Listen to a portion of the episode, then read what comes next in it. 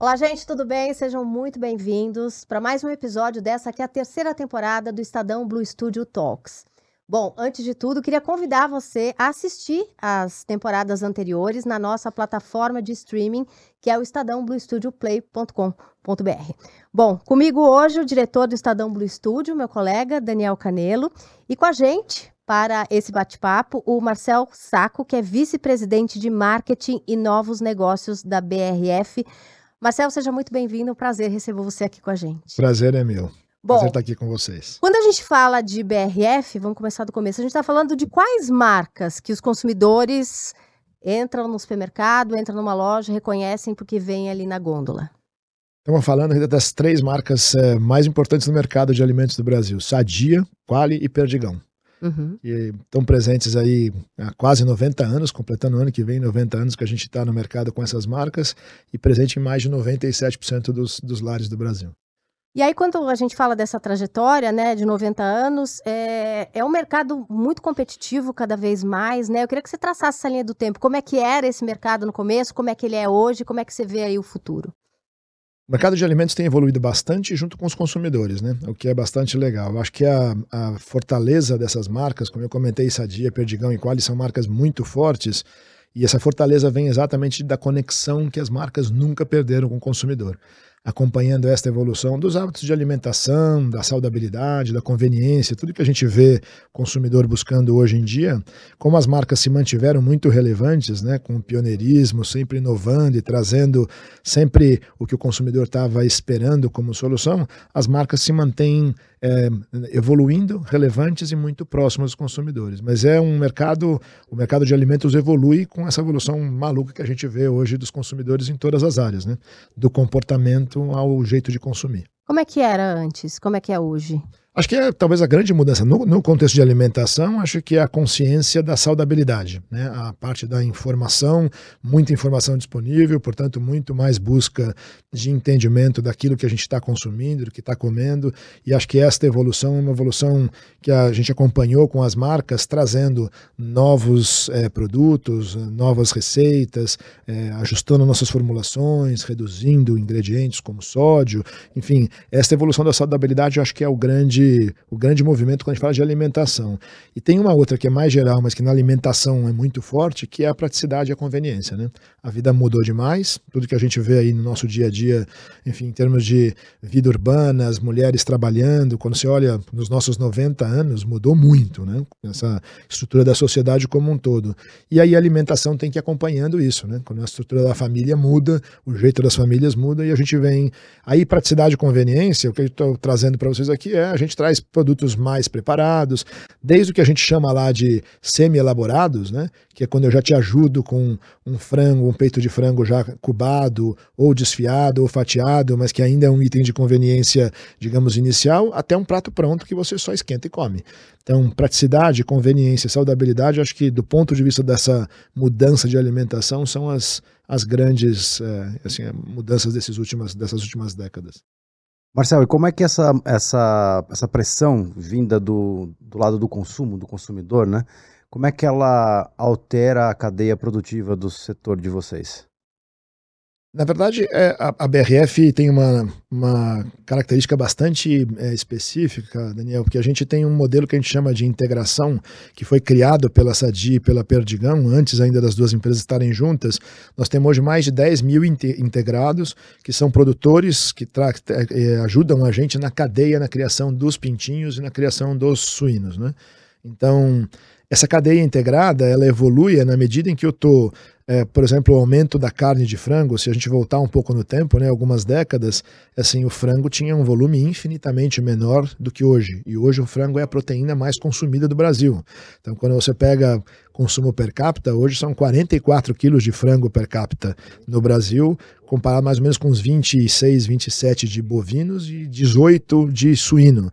Isso é uma, uma, uma, inversão completa do que era há décadas atrás. Então, é, e esta evolução está ligada à acessibilidade, a preço, está ligada à saudabilidade. Né? O peito de frango é um grande herói das dietas mais saudáveis, embora as carnes, como as carnes de suíno, a gente tem cortes super saudáveis, assim também de bovino, mas o fato é que a cadeia vai se organizando.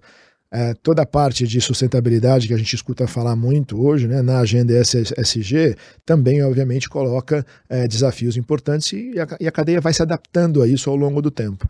Então hoje a gente tem desde o bem-estar animal, enfim, toda a nosso sourcing, né, a nossa compra de grãos para produção de ração rastreada para garantir que a gente não tem impacto ambiental. Então as grandes tendências que a gente vê da sociedade mudando, a cadeia vai se adaptando. E a gente como líder desse mercado, a gente tem não só o dever, mas a obrigação de fazer, é, liderar e, enfim, fazer com que essa coisa se mova adiante.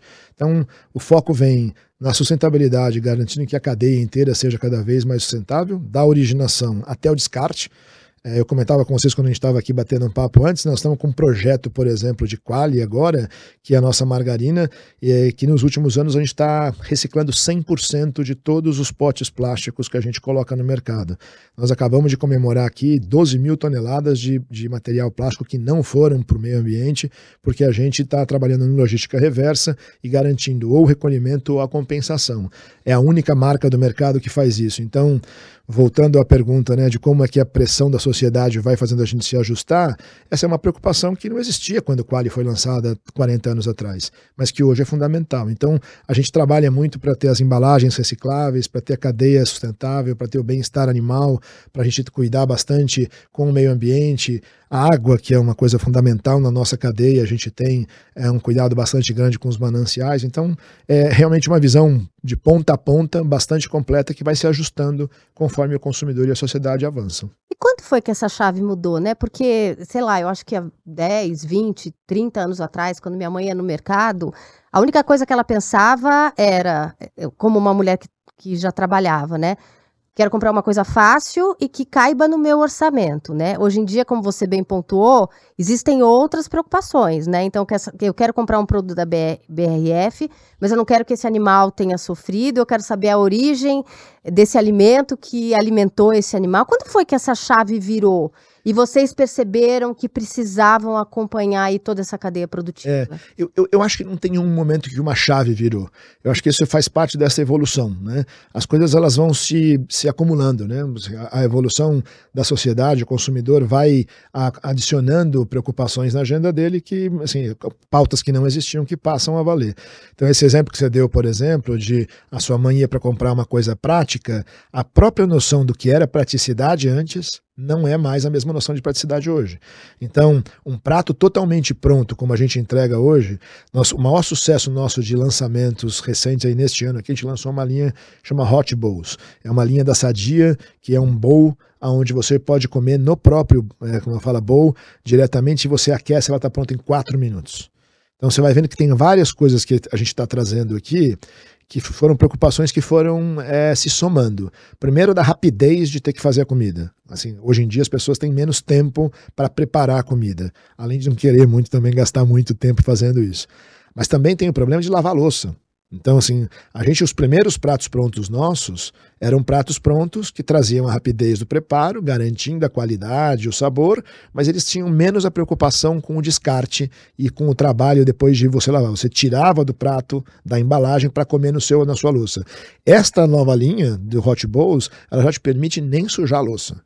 Então Mas você gera lixo. Então, Isso é uma preocupação também. Mas que a gente trabalha na reciclagem, como eu te comentei com o pote de quali. Então, na verdade, é a gente vai avançando na cadeia e a gente vai trazendo mais soluções para o consumidor. De fazer assim, agora você tem uma coisa rápida, agora você tem uma coisa rápida que te ajuda na, na como eu falo, na gestão do depois da refeição na cozinha, e assim a gente evolui.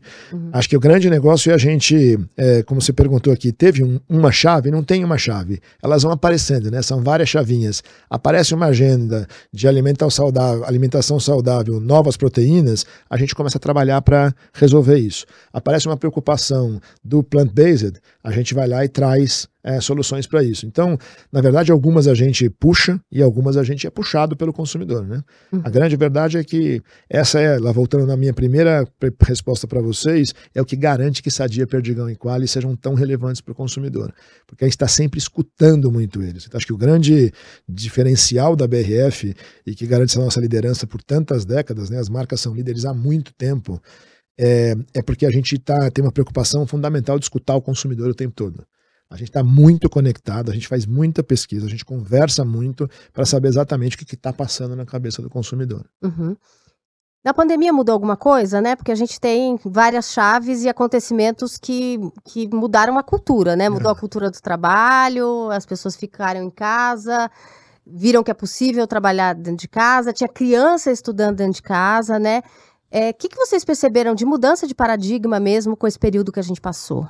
Em relação à alimentação, obviamente. Tem, é, tem, alguns. Primeiro, como você comentou, o fato de ficar em casa, e isso que eu acabei de falar um pouco aqui sobre a agenda tumultuada do dia a dia, é, isso se intensificou, né? Porque a família inteira em casa teve uma série de prós e uma série de desafios enormes, né? Assim, conviver todo mundo em casa, resolver a alimentação de todo mundo em casa e, e as agendas duplas todas rolando. Então, o, o grande, é, é, acho que um dos grandes é, impactos que a gente viu foi a aceleração do, do consumo de tudo que já era mais pronto, mais preparado. Então, no nosso caso, as nossas pizzas congeladas, os pratos prontos, a lasanha, os sanduíches prontos, tudo isso cresceu muito.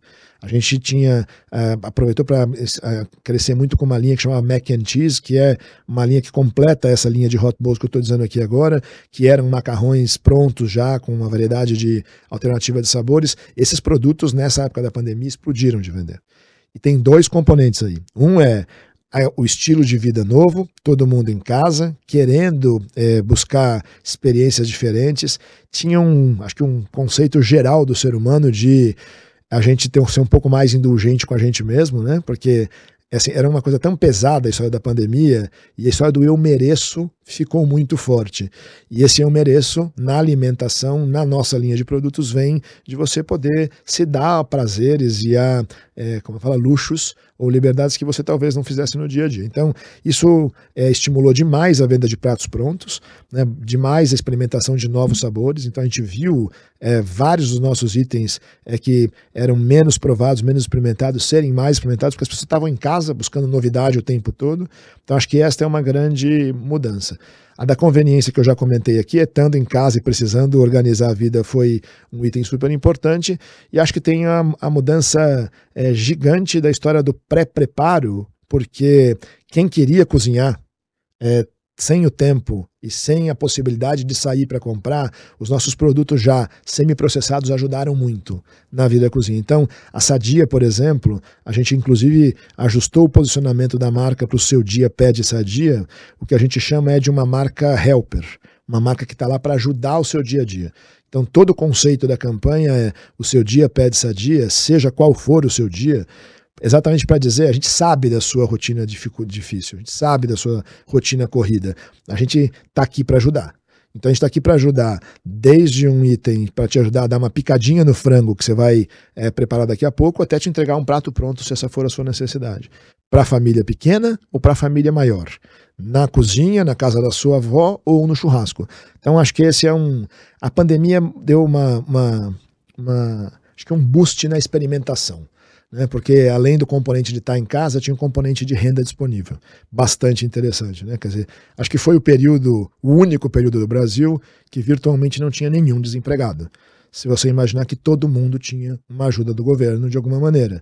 E isso fez o consumo explodir. E como a gente não podia fazer mais nada, a não ser ficar em casa, assim, fora internet, streaming que estava ainda começando com mais força, era comer e beber. Né? Então as pessoas comeram e beberam de tudo mais. Né? Isso foi muito bom. A pandemia, ela, em vários setores, né, ela acelerou os processos de transformação digital, né?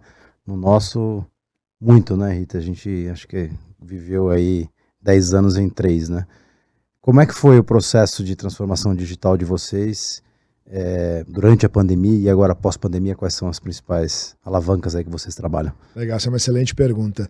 É, aceleração digital, como você mencionou, afetou todo mundo, né? assim, a pandemia realmente deu uma acelerada gigante nisso. No nosso caso, é, tem um componente que é o componente do consumidor propriamente dito, e aí está na ponta do consumo, na compra.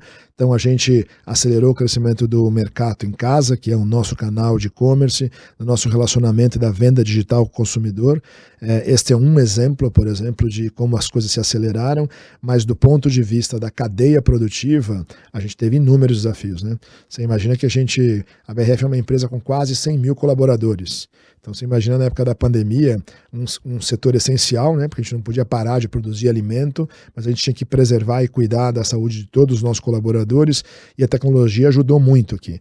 Desde, é, como eu falo, os bots a gente tinha, acho que é um exemplo que é bastante trivial, mas acho que ajuda aqui. Imagina com 100 mil pessoas, o jeito que a gente trabalhava é, para garantir que toda a nossa população tivesse protegida na convivência, porque tinha que ir trabalhar né, nas plantas todas no Brasil e fora do Brasil, a gente tinha um, criou um bot, um chatbot, que hoje está é, muito mais disseminado, mas estou falando isso algum tempo atrás, aonde os nossos funcionários é, sempre estavam todos os dias dando informação para a gente se você tinha tido algum sintoma, se tinha estado com alguém, e assim, isso disparava imediatamente é, protocolos de isolamento, de fique em casa, de segurar para evitar que isso. É, mas esse é um exemplo. Tecnologia lá, é, Daniel, a gente tem a, a, a como eu comentei antes na inovação de ponta a ponta, a gente começa hoje desde a nossa seleção de propriedades, de que a gente compra o grão que vai para a ração. Hoje a gente faz isso através de inteligência artificial para a gente medir inúmeros fatores de produtividade, de originação, de qualidade do grão, de solo, de clima, enfim, de uma série de coisas. A gente tem tecnologia na, no, na, na seleção dos frangos, né, como criar o frango de maneira mais produtiva. Então, considerando clima, localização, localização, e aí é tudo processo, processos feitos através de machine learning, porque é muita informação.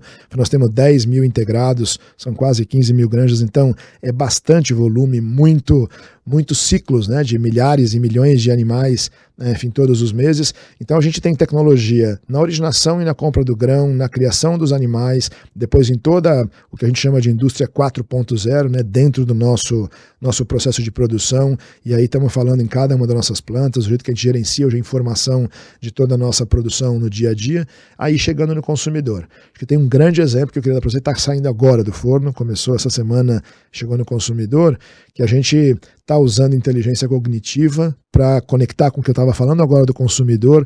Nós lançamos o Sadia Inteligência Amorosa. A gente fez uma conexão aqui, todo mundo fala muito de inteligência artificial, mas nós estamos usando a inteligência artificial com essa pitada que a gente sabe é ninguém é, consegue fazer uma boa receita sem o carinho, sem a vontade, enfim, de estar tá agradando ou fazendo com amor alguma coisa para alguém com quem você gosta. Você cozinha é, por essência para pessoas que você gosta. Né? Então a gente lançou essa campanha sadia com inteligência amorosa que vem é suportada por um chatbot que a gente tem hoje que se você entrar lá hoje, você é, vai dizer: Eu quero fazer uma refeição para uma ocasião romântica, para duas pessoas, é, no almoço, no final de semana. E a gente, através da inteligência artificial, vai te trazer um conjunto de receitas que possam fazer sentido para essa ocasião. Você vai falar, eu em agora uma reunião de família com 14 pessoas e eu tenho dois é, é, vegetarianos e a gente vai trazer solução para você é, servir é, e resolver os seus problemas. E a hora que você encontra as suas receitas e seleciona, você ainda só aperta o botão de compra e compra toda a cesta de ingredientes, não só os produtos da BRF, mas a cesta inteira de ingredientes para resolver a sua vida. Então vai juntando uma série de coisas que a gente está falando, que é a tecnologia, aquilo que eu comentei agora da gente ser uma marca que está aqui para resolver a sua jornada e está, enfim, te apoiando no dia a dia, e o foco que eu comentei no início, sempre muito a partir do que o consumidor precisa. Como é que a gente agrega valor na vida do consumidor. Você pegou esse gancho, você falou de, de vegetariano, né? E existe uma tendência em, em, alguns grupos, enfim, de pessoas querendo consumir cada vez menos carne, né? Uma coisa que a gente observa por diversos motivos.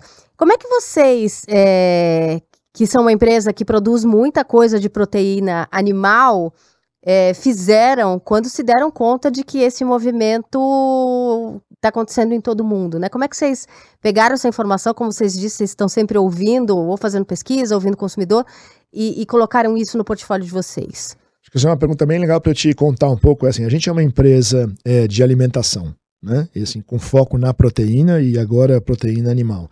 É, a gente tem, é claro que é, nada vai resolver o problema de alimentação mundial sozinho. Então, acho que a grande missão de todos nós lá na BRF, que deixa a gente muito. Né, a história do propósito que todo mundo busca, a gente trabalha lá para alimentar a gente. Né? Então, assim, se tem uma coisa que é o, o planeta não pode prescindir é de alimento.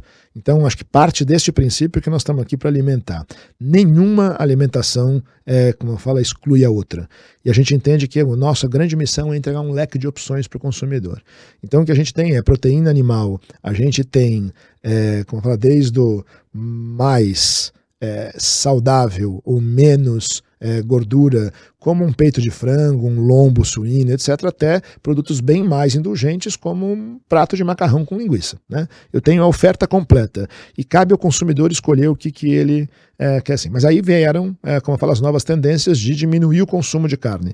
A gente tem desde consumidores veganos que absolutamente não consomem, até o que a gente procura tratar de maneira mais próxima, que são os flexitarianos. Aqueles que consomem carne, mas querem diminuir um pouco o consumo de carne e buscam alternativas. Então a gente entrou nesse universo do plant-based. O plant-based para nós tem dois é, pilares bem é, claros. Um deles é o que é ruim ficar falando aqui em inglês, mas eu não consigo uma expressão melhor em português. A gente chama de veg forward, que são aqueles produtos que são de fato 100% vegetais e que trabalham com o prazer, com a cor, com a natureza do ingrediente vegetal. A gente tem uma linha que chama Sadia Vegetal. Esta linha, por exemplo, ela tem um Buffalo Wings de couve-flor. Então eu estou falando aqui é de um produto que é uma couve-flor empanada, picante, para ser um snack vegetal, quando você vai juntar com seus amigos para assistir a NBA, que a gente patrocina, só que aí está todo mundo comendo ah, nossos Buffalo Wings, nosso empanado, eh, nossas pizzas, e o cara quer alguma coisa que seja eh, vegana ou vegetariana. A gente tem alternativa. Na linha Vegetal tem um hambúrguer hoje de ah, grão de bico com tomate seco. Nós temos um hambúrguer de espinafre com brócolis. Então nós estamos falando de comidas feitas com vegetais, a partir de vegetais saborosas, gostosas, como alternativa para o seu dia a dia. Prazer, indulgência e proteína vegetal. E nós temos uma outra, uma outra avenida que a gente fez em parceria com uma empresa que chama Plant Plus, que é da Marfrig, que é nosso novo controlador hoje. É, e a Plant Plus ela trabalha com o que a gente chama de meat-like produtos que entregam a experiência da carne tradicional, só que com proteína 100% vegetal. Aí nós estamos falando de o hambúrguer plant-based, a almôndega plant-based, a salsicha plant-based, a linguiça, que são produtos, digamos, classicamente de proteína animal, mas que a gente tem alternativas de produtos que mimicam estas proteínas é, animais. Então, Ou seja, você come e sente aquele prazer que você sem, sentiria se comesse uma proteína animal. É. Só que é uma proteína Eu vegetal. acho, Rita, sendo muito sincero com você, não sente o mesmo prazer porque os produtos não são equivalentes. Uhum. Eles buscam ser semelhantes. Né? Acho que a gente precisa ser muito. Mas é um produto de transição? Eu quero não. virar vegetariano? Não, não, não. Não, eu acho que não é, não é um produto de transição. É um produto para quem, de fato, tem uma experiência de eu tô aqui no churrasco e está todo mundo comendo uma linguiça de, de proteína animal, eu sou vegano ou vegetariano e gostaria de comer uma linguiça que não tivesse carne. Nós temos uma alternativa. Entendi. Ou vou fazer um hambúrguer, um sanduíche. Nós temos desde o hambúrguer Plant Plus para você preparar, mas a gente também tem na nossa linha Hot Pocket uma versão que é uma versão 100% vegana, onde o queijo é vegano, o molho é vegano e o hambúrguer é vegano. Então, a gente coloca alternativa para o consumidor. Então, quando a gente pensa na evolução do plant-based, a gente só ampliou o leque. O plant-based não é para nós só o produto que substitui a carne ou imita a carne, mas de verdade o prazer de comer coisas gostosas de vegetal. Assim, você sempre no restaurante pediu um quiche de espinafre. Né? Só que o quiche de espinafre, depende da receita, ele tem queijo, ele tem leite, são coisas de derivação animal. A gente então trouxe alternativas 100% vegetais, super gostosas, coloridas, feitas com, a, como fala, os ingredientes da natureza, bastante legal. Então tem essa dia vegetal, a gente tem essa parceria com a Plant Plus, a gente tem nossa linha de proteínas, e aí tem uma coisa que é mais futuro, é que a gente está também olhando com carinho que é, é uma nova tecnologia que é a carne cultivada né? Assim, a carne que é animal, aí nós estamos falando de feita a partir de células tronco animais, só que cultivada em bioreatores. Isso é uma coisa que é uma tecnologia super nova, que está sendo desenvolvida em alguns lugares. A gente está, enfim, colocando algum tipo de investimento nisso. A gente é, ainda hoje é muito caro, a produção é em volumes muito pequenos, mas a gente sabe que daqui a alguns anos isso vai escalar. Porque se você imaginar que a gente hoje somos 8 bilhões né, de, de pessoas no planeta e que as projeções são que em 2050 sejamos 11 bilhões, de algum lugar tem que vir a comida para todo mundo. E aí é, a gente vai ter produção é, de carne não mais a partir do animal no campo, portanto com menos impacto na terra, menos impacto no consumo de água, menos impacto no meio ambiente. Assim, isso é mais uma alternativa para a gente continuar nesse leque de opções. Então, a gente vê de maneira muito tranquila de que esse movimento, como a gente falou das tendências agora há pouco, né? Os movimentos eles vão acontecer, eles existem, os consumidores estão sempre buscando novas maneiras de se alimentar e nós vamos estar sempre olhando para esse leque, garantindo que eles tenham as opções que eles buscam a todo momento. Como é que vocês é, buscam esse conhecimento sobre os consumidores? Quais são as principais é, alavancas que vocês utilizam, formas de entender é, essas mudanças comportamentais? Forma que vocês estruturam isso dentro da companhia? Legal, né? Porque essa é uma pergunta super legal. A gente tem a BRF é, a gente organizou nosso, eu diria, nossa estrutura de inovação. A gente é, é, tem uma estrutura bastante robusta de consumer insights lá dentro, né? de um time de pesquisa e de informação que busca informação consumidor o tempo todo. Então eu tenho especialistas dentro de casa, hoje são mais de 70 pessoas é, que trabalham é, de maneira permanente para escutar consumidor. Como? Fazendo pesquisa de consumo, fazendo testando embalagem, testando conceito de produto, testando ideia de comunicação, testando essa é, metodologia nova do IA que eu comentei agora, de sadia, de como é a usabilidade disso. Nós estamos o tempo todo perguntando para o consumidor um monte de coisa. Pesquisas, estudos, proximidade, grupos de discussão, a gente está sempre trabalhando muito de perto com eles. Então, eu tenho esse grupo que a gente recolhe muita informação, analisa muita informação e isso gera insight para os outros times. Quem são os outros times? Eu tenho um time de inovação lá dentro, que assim, é, vem em seguida do time de, de insights. Esse time de inovação é o time que está olhando tendências, essas que a gente estava falando aqui agora. Ah, a tendência é redução de sódio, a tendência é a comida mais conveniente, a tendência é são as super, uh, os superfoods, né? o açaí, os ingredientes todos que são hoje de valor nutricional muito grande. Tem inúmeras tendências rolando no mercado, a gente está sempre atento e vendo como é que a gente, então, a gente adapta isso para o nosso portfólio. O que a gente tem que trazer de novo que está faltando, isso é um time de inovação que a gente tem lá dentro para fazer isso. E faz isso para todas as nossas marcas, para todas as categorias. Depois eu tenho o time de P&D propriamente dito. Né? Então a BRF tem um centro de inovação em, em Jundiaí, que a gente chama de Pesquisa e Desenvolvimento, é, P&D. P&D, isso mesmo, obrigado. é, a gente tem um centro de pesquisa e desenvolvimento em Jundiaí, que a gente chama de BRF Innovation Center, o nosso apelido carinhoso lá é BIC, que é um dos maiores centros de inovação do Brasil, uma, uma instalação bastante moderna, muito completa, onde nós temos planta piloto para desenvolver e testar tudo que a gente imagina e desenvolve de conceito, mas a gente tem salas de painéis sensoriais, onde a gente convida o consumidor para provar e testar de fato com o consumidor, tá bom ou tá ruim? Tá melhor ou tá pior? O tempo todo. Para a coloração, para o sabor, para a quantidade de sal, para a quantidade de gordura. Então a gente tem um centro de inovação muito robusto, aonde a gente pega os insights que foram criados com todas as tendências que nós estamos discutindo, desenvolve protótipos e que depois de aprovados vão para as fábricas. Então, é, a gente, isso é o que eu estou chamando de o lado interno da nossa inovação. Só que a gente sabe que com o mundo mudando rápido, como o mundo muda hoje, a gente não vai resolver tudo dentro de casa. E acho que a grande, a grande mudança é, recente que a gente fez nos últimos três, quatro anos é que a gente é, se conectou muito com o, o nosso eco, que a gente chama lá de ecossistema BRF de inovação. A gente criou duas unidades de negócio lá dentro, que tem uma que chama BRF Hub, o Hub é a nossa unidade de negócio que conecta a BRF com hoje quase 600 startups. São 570 hoje já.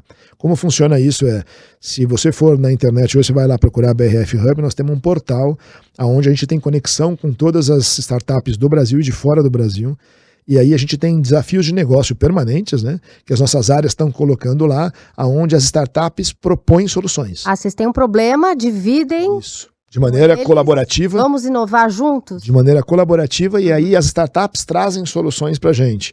E essas soluções, eu comentei agora há pouco da tecnologia no grão, por exemplo, nós temos uma ferramenta hoje ali é, que eu vou mencionar o nome aqui, que chama AgroTools, que começou com a gente hoje, já é um negócio grande, forte, robusto, que fornece para vários players do mercado, mas que faz toda essa rastreabilidade das, das, propriedades produtoras de grãos no Brasil inteiro.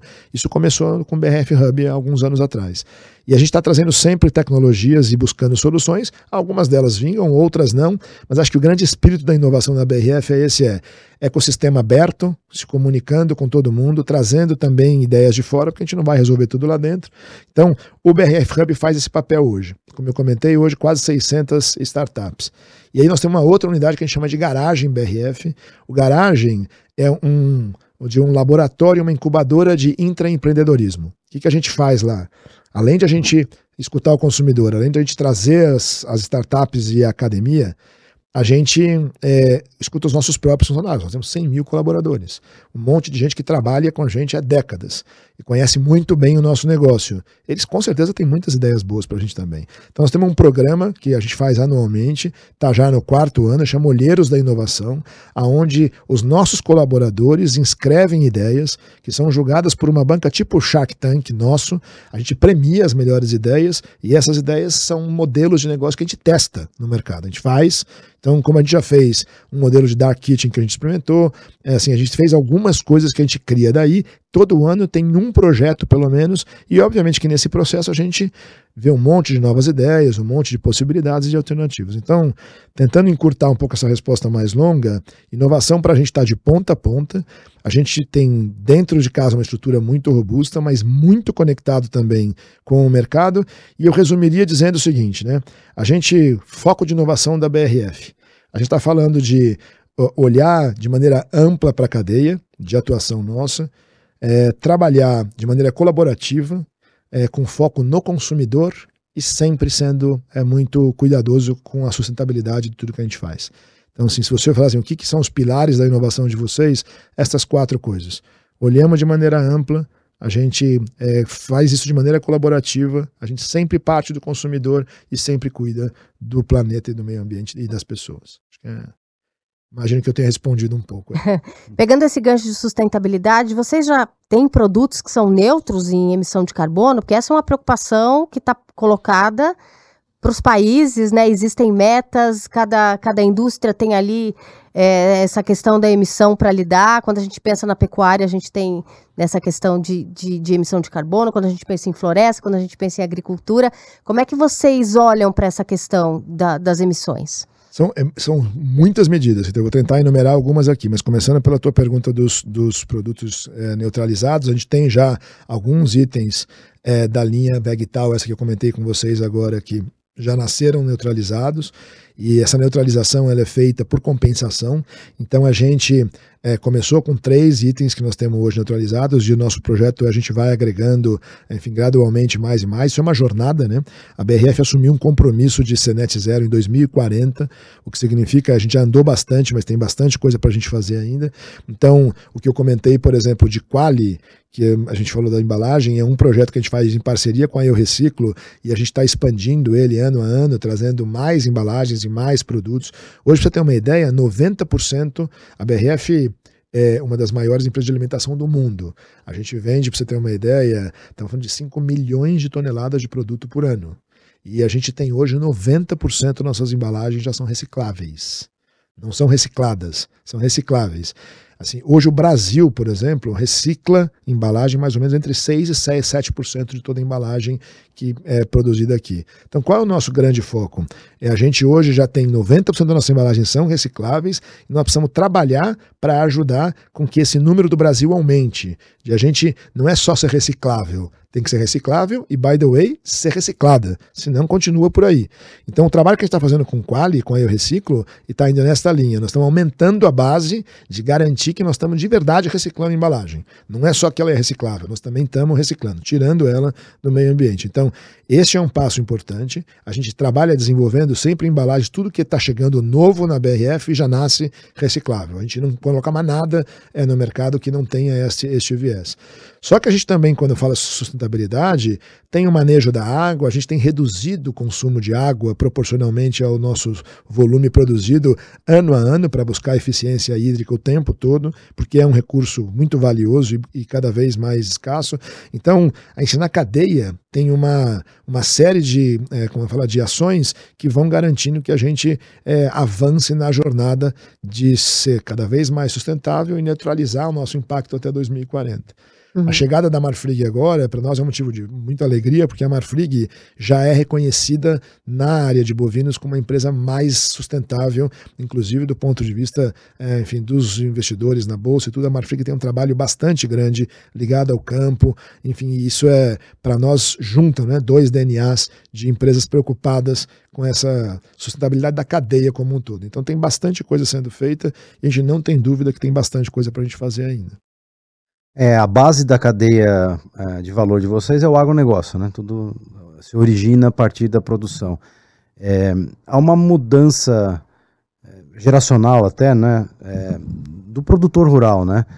É, ou seja, você mencionou que tem lá 10 mil, né? 10 mil Pouco integrados. Mais de 10 né? mil integrados. É. Eu imagino assim, aquilo vem de, um, de um, uma agricultura familiar lá atrás e evolui para um novo agro, que é um, agro é, tecnológico, pessoas conectadas, poliglotas, gente que foi estudar fora, enfim.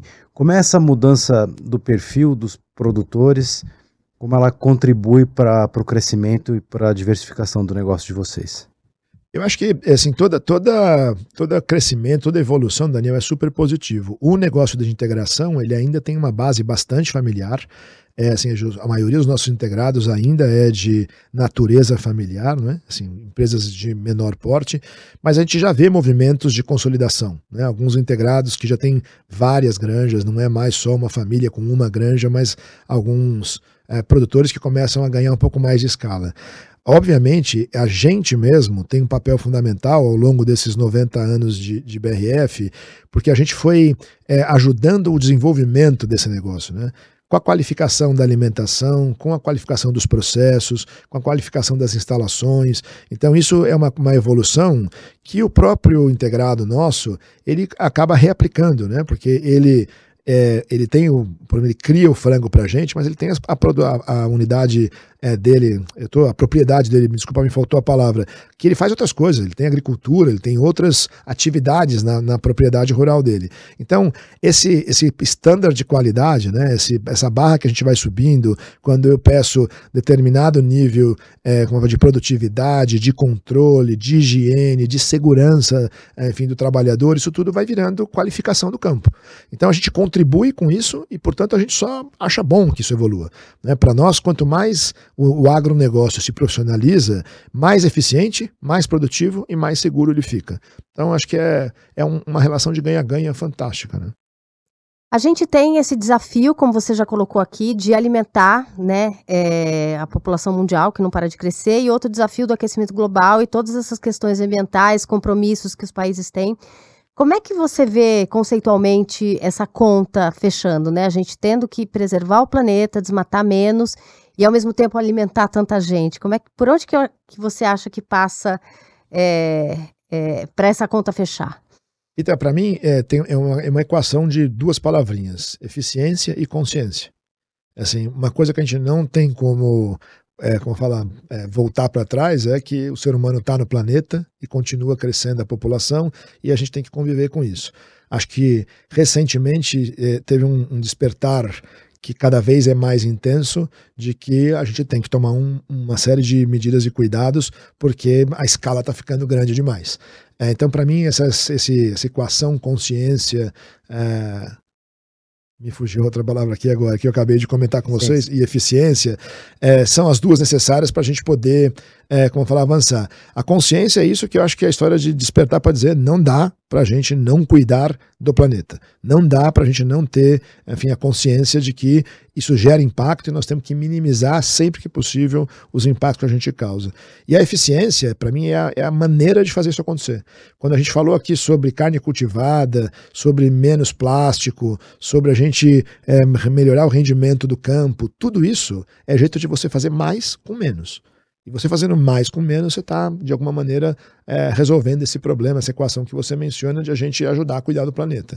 Então, acho que é nesse balanço que a gente vai encontrar a solução.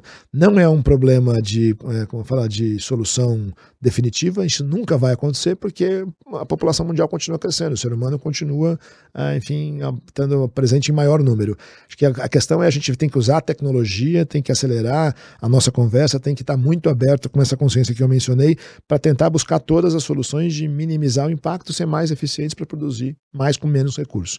O planeta não aguenta, é, eu diria talvez é a, a, mentalidade que a gente teve ao longo de décadas como, como seres humanos de que tudo era infinito e podia usar à vontade. Agora acho que já tem uma luzinha amarela muito clara dizendo é usem com, com cuidado, né?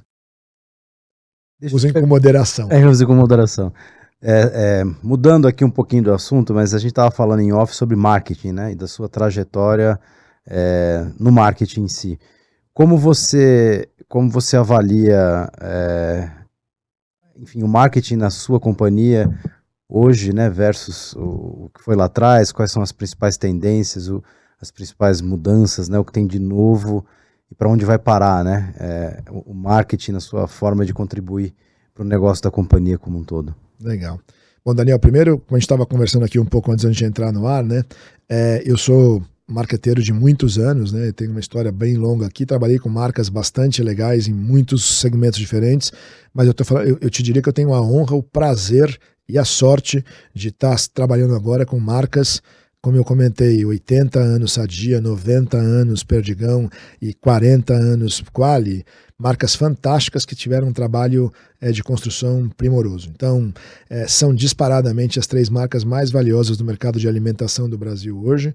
Assim, sempre entre a mais valiosa, a mais preferida, a mais vendida, a mais pedida. As, assim, é realmente para mim, que sou marqueteiro de muito tempo, impressiona de ver a força das marcas Sadia, Perdigão e Quali. E como eu falei, não é à toa, é pelo que elas fazem de bom consumidor. Isso vira um desafio também. É né? gigante, gigante. É uma responsabilidade muito grande. Né? Assim, uhum. Um prazer, é um orgulho e é uma responsabilidade. Mas acho que a gente tem feito, eu estou na BRF há quase três anos agora, e acho que o, que o nosso grande desafio tem sido a gente manter essas marcas, como eu disse, é, conectadas com o consumidor e assim, sem perder a nossa essência, sem perder a nossa história. E como a gente tem feito isso, é a partir da escuta que a gente faz permanente, a gente acompanha as mudanças do consumidor. Então, o que, que tem mudado, né? O que a gente antes via, então, tem campanhas memoráveis de Sadia, de Perdigão, enfim, que todo mundo lembra de uma época em que a televisão era é, predominante. Hoje, o nosso trabalho é feito no experiencial. A gente está fazendo plataformas como hoje NBA, nós estamos lá com NBA porque a gente quer falar com o público jovem e ele não está mais na TV. Então, assim, para eu poder falar com o público jovem, que é o futuro dessa dia, eu tenho que estar tá onde ele está. Então, eu fui falar com ele nos dois pilares que a gente entende que são os, os mais fortes com jovens, que é o esporte e a música. Então, a gente tem uma sadia com o NBA e a gente tem sadia no Lula Palusa né, já há alguns anos. Então o que acontece é que com isso a gente fala a linguagem deles. Eu lanço os produtos, como nós lançamos ano passado, empanadíssimos, durante o evento do Lola Palusa. A gente lançou este ano Hot Bowls durante o Lola Palusa.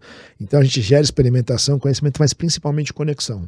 A gente está muito próximo. Então o grande foco nosso no marketing hoje é, primeiro, a gente garantir que tudo isso que a gente falou agora há pouco sobre planeta, sustentabilidade, preocupação, porque hoje as pessoas elas se preocupam com isso. Né? O que está atrás da marca conta muito.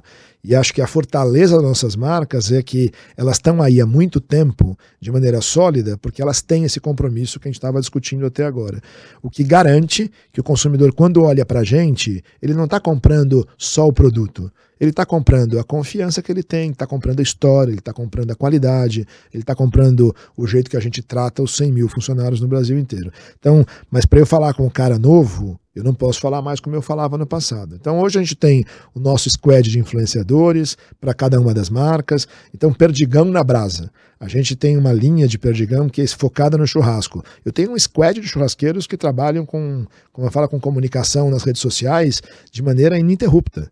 Por quê? Porque todo final de semana tem um churrasco. Está sempre rolando churrasco e festa na casa de alguém. E o que a gente quer é que a gente esteja nessa conversa. Então, esta relevância de eu estar tá seguindo a agenda do consumidor, de estar tá entregando o que as minhas marcas estejam é, trabalhando nas causas que o consumidor valoriza e me comunicando de um jeito relevante para ele, onde faça sentido para ele me acompanhar, é o que, em resumo, a gente tem feito no marketing hoje. E que tem feito com que a gente tenha produtos que o consumidor continua amando, as marcas estão numa, com a saúde melhor do que nunca e a gente, graças a Deus, tem ganhado participação de mercado e aumentado as vendas, que no final da história é o que o acionista está esperando. Então, acho que é um combinado aqui, mas o desafio de marketing hoje em dia é eu estou nessa carreira já há um tempo, ele é muito mais intenso do que no passado, porque essa multiplicidade de opções do consumidor, que é ótima para ele, ela deixa a gente louco. A gente tem que fazer de tudo um pouco, experimentar muito. E acho que o segredo é esse: experimentar sem medo de errar. Se errar, erra rápido, faz de novo e vamos para o próximo. Então não mudou só o meio, né? Antes eh, a televisão tinha essa, essa importância, agora também mudou o jeito de falar, né? Você tem que ir por diversos meios, rede social, internet, tal, não sei o quê, e falar diferente é. para cada um desses grupos? Sem dúvida, Rita, porque como o, o, nível de informação é outro, né? Com a tecnologia, todo mundo tem muito mais informação disponível. Eu vou dar um exemplo que eu comentei agora. A gente recentemente colocou esse, essa, essa nova conquista de quali, né? Do, da, dos potes reciclados. Nós colocamos um filme no ar com o Carlinhos Brown batucando num pote de quali, contando a notícia de que a gente tirou 12 mil toneladas de plástico do planeta. Então, assim, se você pensar, fala, vou em horário nobre para falar disso, é porque isso hoje é relevante. Então não adianta eu ir lá só falar que Quali é a melhor margarina para você cozinhar, para você passar no pão. Isso também é importante, mas eu preciso dizer, é, e também esta marca está preocupada em cuidar daquilo que você também se preocupa. Então, o conteúdo mudou também. Não é só o meio, não é só o, o, canal onde a gente se comunica, mas também a maneira e qual é a mensagem que nós estamos dando. Não basta hoje só ficar falando de atributo de produto. A gente precisa mostrar qual que é o pedigree da marca. Por que, que esta marca está aqui para te ajudar. Uhum. Bom, queria agradecer Marcel Saco, vice-presidente de marketing e novos negócios da BRF. Muito obrigada pelo teu tempo, pelo papo, pelos esclarecimentos. Foi um prazer ter você aqui com a gente. Prazer foi meu. Obrigado pelo convite e pela oportunidade. Obrigada também pelo, pelo, meu companheiro aqui, Daniel Canelo, que é diretor do Estadão Blue Studio. E obrigada também a você que acompanhou mais um episódio dessa que é a terceira temporada do Estadão Blue Studio Talks. Muito obrigada. Até a próxima.